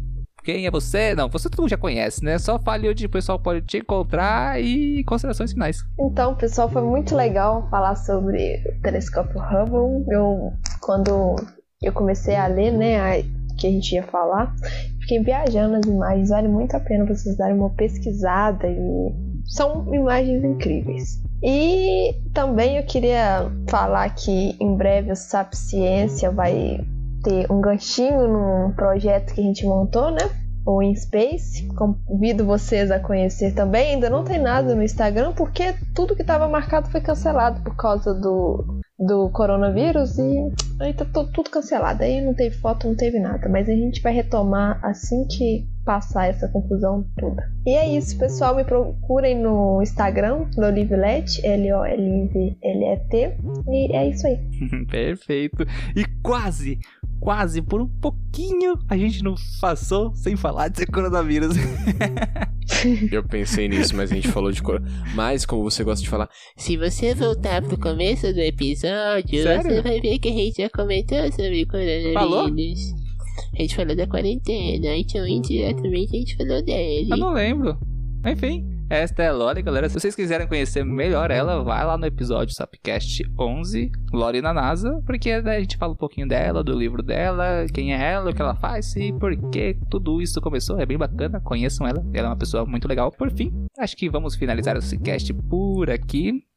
Então, fiquem aí para as respostinhas. Será que vai ter respostinha? Acho que vai, né? A gente grava amanhã, né? eu posso, eu posso fazer uma configuração, uma configuração, uma consideração final final? É. Bom, galera, é, se vocês acompanharam a gente no último Sap News, a gente falou. Foi no último Sap News, se não me engano.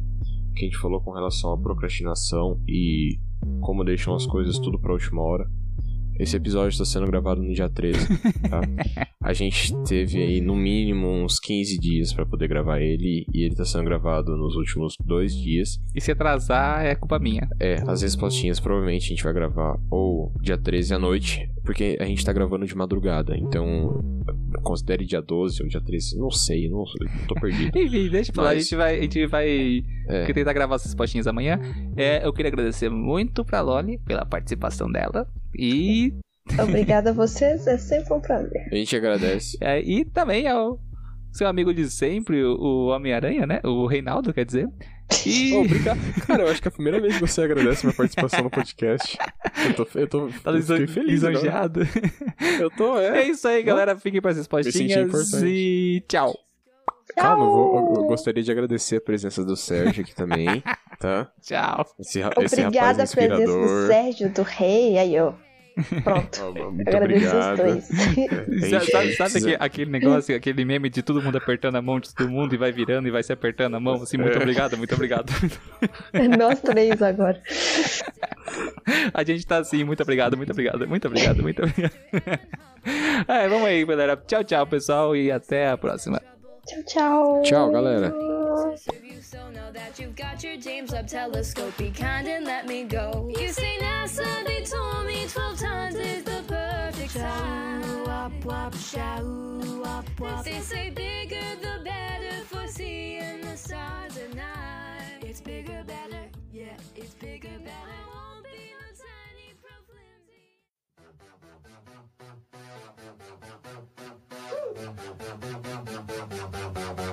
Senhoras e senhores, estamos chegando aqui nessa nova zona de recadinhos para fazer as suas respostas das suas perguntinhas. Não, zona de recadinhos, não, é, é zona de respostinhas. Vocês entenderam? Abre pra lá direita, cruza pra Cruzou e bateu gol! Galvão, Galvão, Galvão, Galvão, Galvão, Galvão, Galvão, Fala, Tino. Galvão, vai mudar. Saiu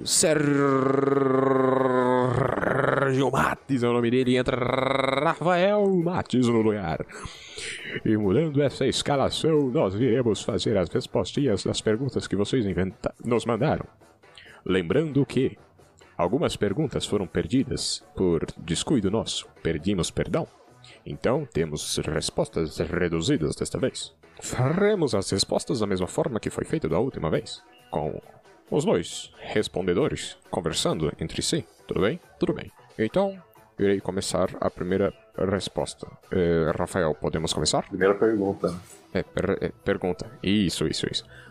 É, a primeira pergunta não é uma pergunta. É do Lucas.0110 e ele falou: Adoro suas postagens. Obrigado, Lucas. Eu também adoro as minhas postagens. Não, nem um pouquinho. Eu que esqueci agora o nome da palavra. Caralho, velho.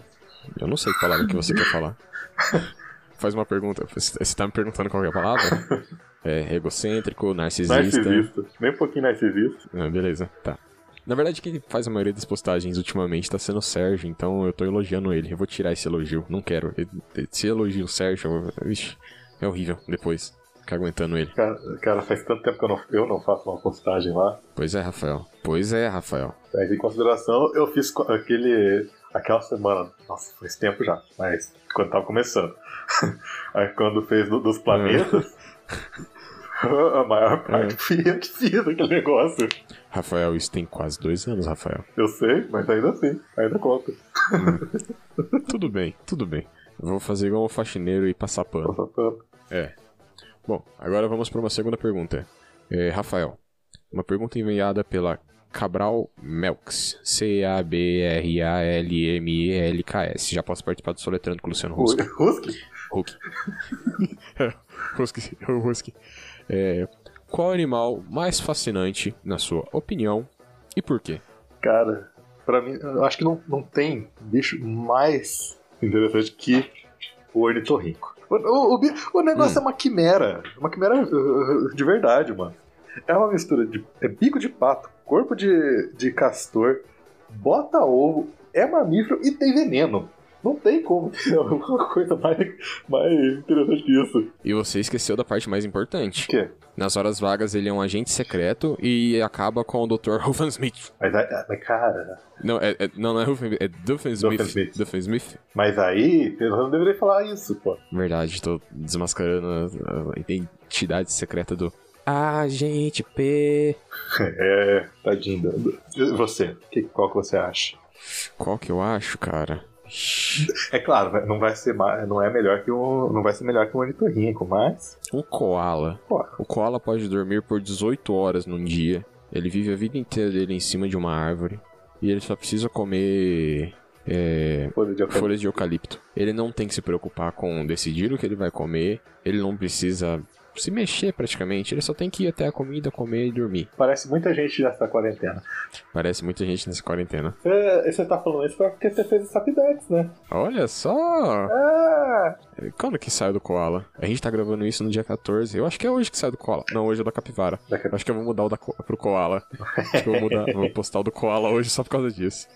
Ah, mas mas você já ele te deu spoiler do, do próximo. Sérgio, Bipa. bipa.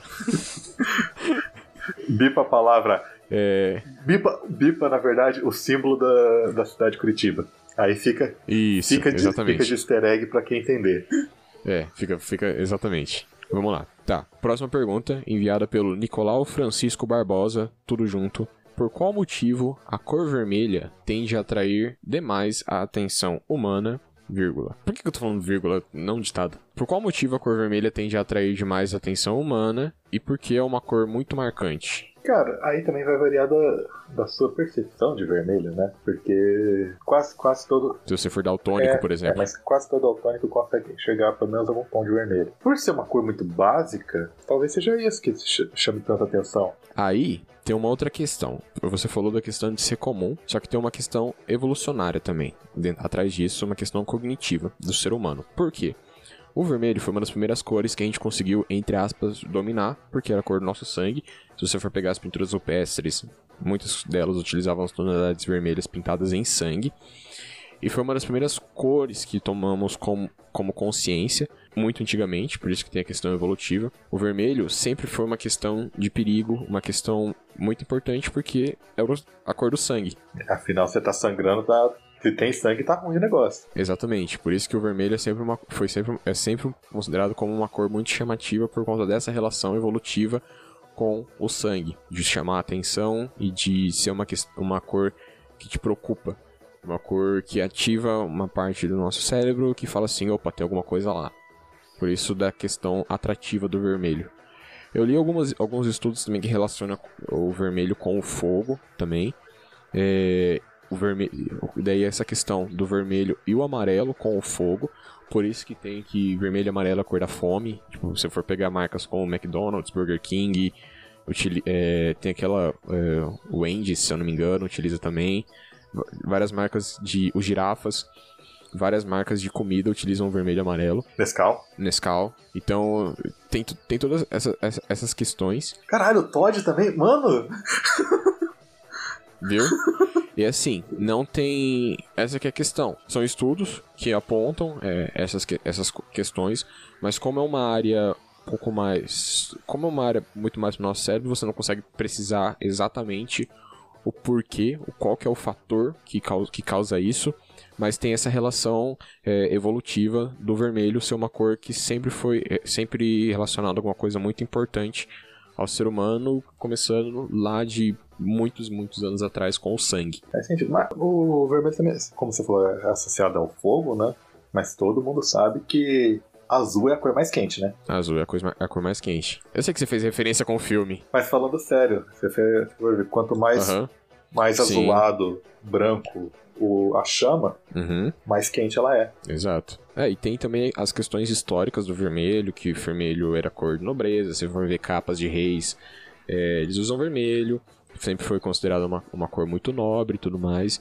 Então tem várias questões históricas que fazem o vermelho ser uma cor muito pá pra nós. Mas aí, será que isso tudo é porque o, eles usavam vermelho por já ser chamativo? Uma cor muito pá. Ou, mas só, ou isso, o vermelho virou isso porque foi usado tanto? Por que não os dois? Hum, um caminhou junto com o outro. Vamos, vamos, vamos discorrer numa discussão super filosófica sobre o vermelho? Ah, Vamos não. para a próxima pergunta. Vamos para a próxima pergunta. É, vamos lá. Agora uma pergunta que é pra- mais pra você, Rei. É do Edio Farias. Será abordado temas de tecnologia, hein, senhor fazedor de robôs? Talvez. Ainda não por enquanto, mas mais pra frente sim. Certeza? Porque eu tenho que, eu tenho que escrever um roteiro e. Escrever roteiro é a coisa mais chata que tem, mano. Pois é. Eu não tenho paciência pra fazer isso, não. Mais pra frente sim, a gente sempre acaba abordando alguns temas de tecnologia no- no- nos podcasts, é, mas não diretamente. Um tema que você pode considerar como tecnologia é é a série que a gente tá fazendo da, da história da eletricidade. Verdade. Que é os primórdios da tecnologia, de certa forma. É que hoje, hoje a gente, quando a gente fala, quando a pessoa fala tecnologia, já pensa no, no robôs, Smartwatch. celulares, TV, qualquer essa coisa assim, né? É. Não pensa no. Mas por muito tempo tecnologia foi uma roda. Exato. O fogo. Fogo, é, fazer um martelo, uma lança, um arco e flecha. Se a pessoa, se a pessoa é, tem um inglês bom, que eu, eu não sei se tem, a, se tem legenda em português o canal, mas o How to Make Everything, que é um canal do YouTube, que o cara faz. Ele, antes ele fazia tudo do zero, mas agora ele. Ele recomeçou todo o canal fazendo do zero mesmo. Tipo, tecnologia antiga. Uhum. Tipo, de começar da, da idade da pedra o negócio. É ele que é, fez a casa, ele mesmo fazendo os tijolos. Não, não. Esse, esse é outro cara. Esse é o Primitive Technology. Ah, tá. Esse cara é um australiano que vai pro meio do mato só pra fazer essas coisas. Ah, tá. Então eu, eu confundi. O How to Make Everything, ele é americano. Ele mora é no norte dos Estados Unidos. Mas eu não... Acho que em Minnesota. Entendi. Então ele deve torcer pro Vikings. Coitado, não tem Super Bowl. Tadinho. Tadinho. Bom, mas... Próximo? Tinha uma pergunta do Erickson.bio. Vocês acreditam que o Homo sapiens realmente chegou na América pelo Estreito de Bering? Então, né? Todas, to- tudo hoje em dia indica que sim, né? Mas É, até o momento todas. todas as evidências dizem que sim. Não é que nem no, no, no Alienígenas do Passado, que todas as evidências dizem que talvez. Será que alienígenas foram responsáveis pelas pirâmides do Egito? Veja nos próximos 50 episódios muitos fatos inconclusivos. Pega, pegar até crânios mais antigos que acharam na América, batia bastante com, com ossadas encontradas na, no- na Ásia, na mesma, que são da mesma época, mais ou menos da mesma época, né? você pode colocar uma variação de, de milhares de anos, que são, para antiguidade, é pouco tempo, né? mas ainda assim, Uhum. eles são muito parecidos. E como era tudo congelado lá mesmo, então é, era bem provável. E também le- levando em consideração a, a possibilidade de você atravessar o Estreito de Bering. Historicamente, o Estreito de Bering tem esse nome porque foi um cara chamado Bering que atravessou esse estreito. Ele saiu lá passando por um explorador russo que era Vitus Bering, o nome dele, se não me engano. Te- é, tem duas versões pro nome dele. Se eu não me engano, tem uma versão que é Vitus Bering e uma versão que é Ivan Bering. Mas versões assim, a partir da tradução do russo, né? a- da tradução alfabeto cirílico pro alfabeto latino que a gente utiliza. Então cabiam essas duas diferenças de nome. Tanto é que ele atravessou, né, tem os estudos, tem um- os relatos e os arquivos históricos dele atravessando a Sibéria e chegando lá no Alasca em mil, lá, lá por 1780 mais ou menos. Ele, fe, ele fez essa travessia, meio que comprovando que era possível realizar essa travessia do Estreito de Bering para chegar aqui na América, aqui na América. É na América. Lá em cima. Ah, é aqui, isso na é, aqui é América, pô. É. Soy loco por ti, América. Soy loco por ti, amore. Pode ir pra próxima? Vamos para a próxima. Vamos lá, uma pergunta pro. Uma pergunta pro não. Uma pergunta do. Eu sou o. Eu sou ponto Odan 2. Ele costuma sempre mandar perguntas e ele falou assim: Pergunta pessoal. Vocês prefeririam ver o surgimento da humanidade ou o fim dela? Assim, o surgimento eu gostaria de ver só se fosse em time-lapse.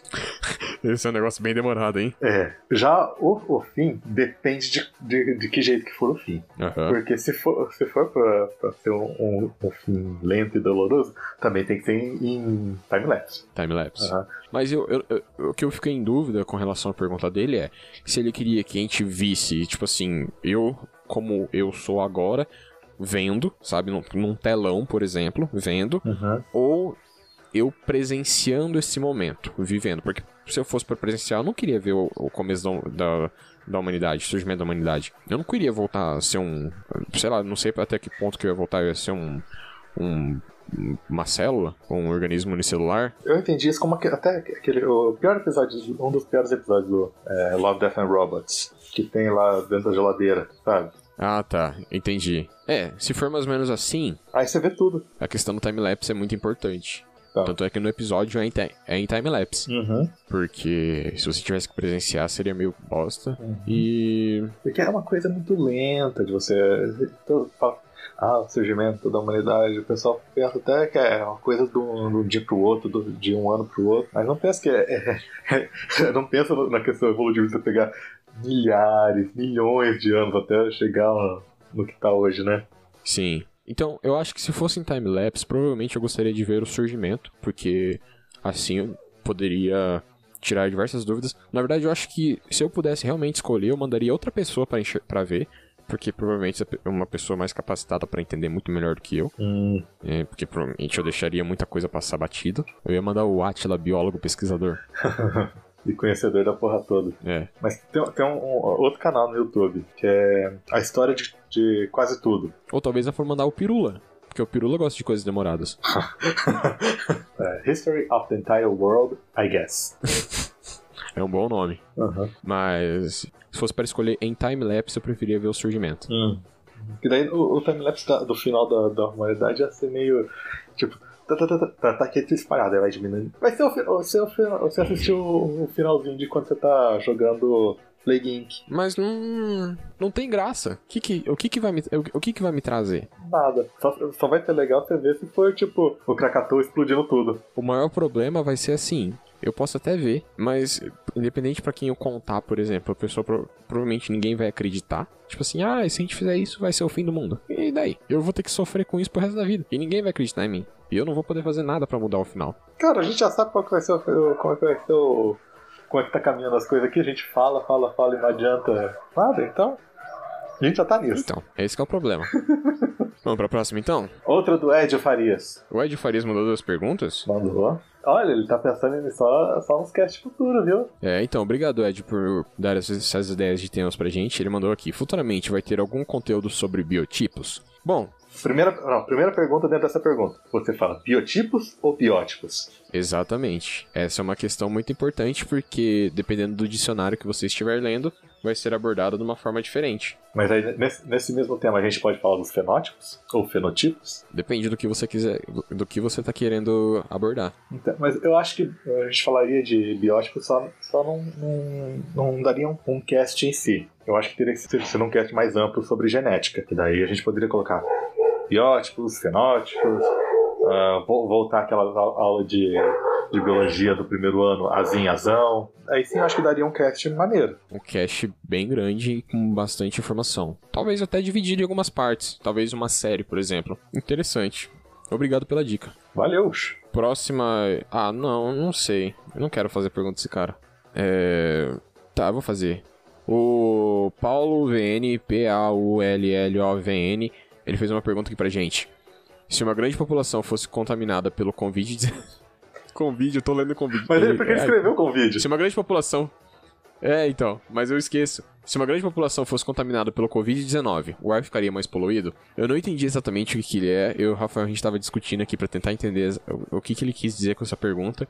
Eu cheguei na conclusão que eu acho que ele, que ele quis dizer, tipo, imagina que você tá numa, numa região tipo Chernobyl, que teve um acidente, um acidente nuclear e ficou infestado de radiação. Acho que se tivesse um local infestado de Covid, seria o, vírus, ficaria, o ar ficaria poluído. O que ele quis dizer seria o ar ficaria cheio de Covid. Como uma, uma, uma, nu, uma nuvem de vírus eterna. É, acho que foi mais ou menos alguma coisa desse tipo que ele quis dizer. E aí, Rafael, o que você acha sobre isso? Cara, é... de, de vírus eu acho que não, mas talvez de fungos. Seria, se fosse uma doença de fungos. Fúngica. Aí poderia uhum. ser, talvez. Se fosse uma doença tipo The Last of Us. Sim, sim, Com todo mundo, com, com, as pessoas, esporos uhum. voando, dispersos no ar. Aí sim. sim. Mas, por exemplo, a não ser que todo mundo começasse a tossir, espirrar e falar sem parar ao mesmo tempo. E. Tipo, realmente sincronizado para formar uma nuvem de saliva e gotículas de água com Covid nas gotículas de água, né? Acho que não. Se a pessoa estiver usando uma máscara, por exemplo, é, é aquela questão que é, se uma pessoa que está contaminada estiver usando uma máscara, o risco de passar a contaminação para uma outra pessoa já cai bastante porque ela, entre aspas, isola o. Ela impede que as, que, a, que as gotículas e que o vírus seja dispersado no ar. Então, não exatamente. O ar não ficaria poluído. O ar ficaria poluído, por exemplo, se você quisesse pegar um monte de pneu e colocar fogo, igual muitas pessoas fazem aí ficaria poluído. É, se você tá com aquele lixo no fundo de casa, aí vem o teus vizinhos vem chato e taca fogo em tudo. É, aí ficaria poluído. Principalmente quando, quando, quando, quando você quando vê que você lavou a roupa. Principalmente quando vê que você lavou a roupa ou lavou a calçada ou Nossa. o quintal. Dá uma raiva isso. Dá uma raiva. Bom, é eu acho que é isso. Essas foram as perguntas. É, o Sérgio vai ficar muito bravo porque o cast já tá bem grande e as respostas ficaram bem, bem grandes também. E é isso. É muito mais divertido quando ele não tá presente. é isso aí, galera. É, eu acho que a gente vai, vai terminar por aqui. Vamos pedir para que todos continuem em casa, se possível. Quem tem que sair, infelizmente, tem gente que não pode parar.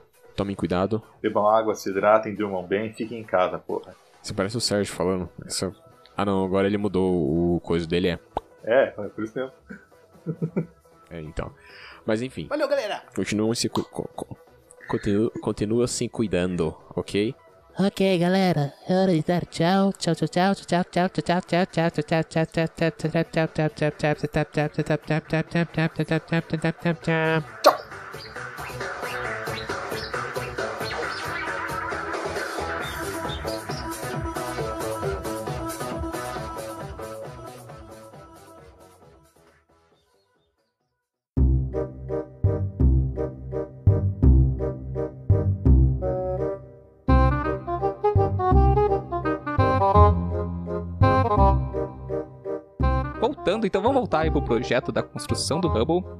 É, nós sabemos que é um projeto dessa magnitude aí. Ai, meu cachorro, peraí. Começou. Não, não. Eu tô com medo dela começar a uivar, porque tem hora que ela engatilha o uivo. É. tem hora que ela engatilha Chamou... o uivo e não para, cara. Chama o Chupicho pra bater nela. O Chupicho não, é bravo, Não, bate nela, não bate. O Chupicho é meu gato gordo. Ah, ele, tá, então ele, o gato pode. ele, ele é meu. Ele sabe é meu. O... Como que é o nome daquele gato do. Sabe o gato de botas do Shrek? Shrek é o para Garfield, sempre. isso daí, o Chupicho é o Garfield. É gordo, é gordo e fica deitado o dia inteiro. Come lasanha. Lasanha.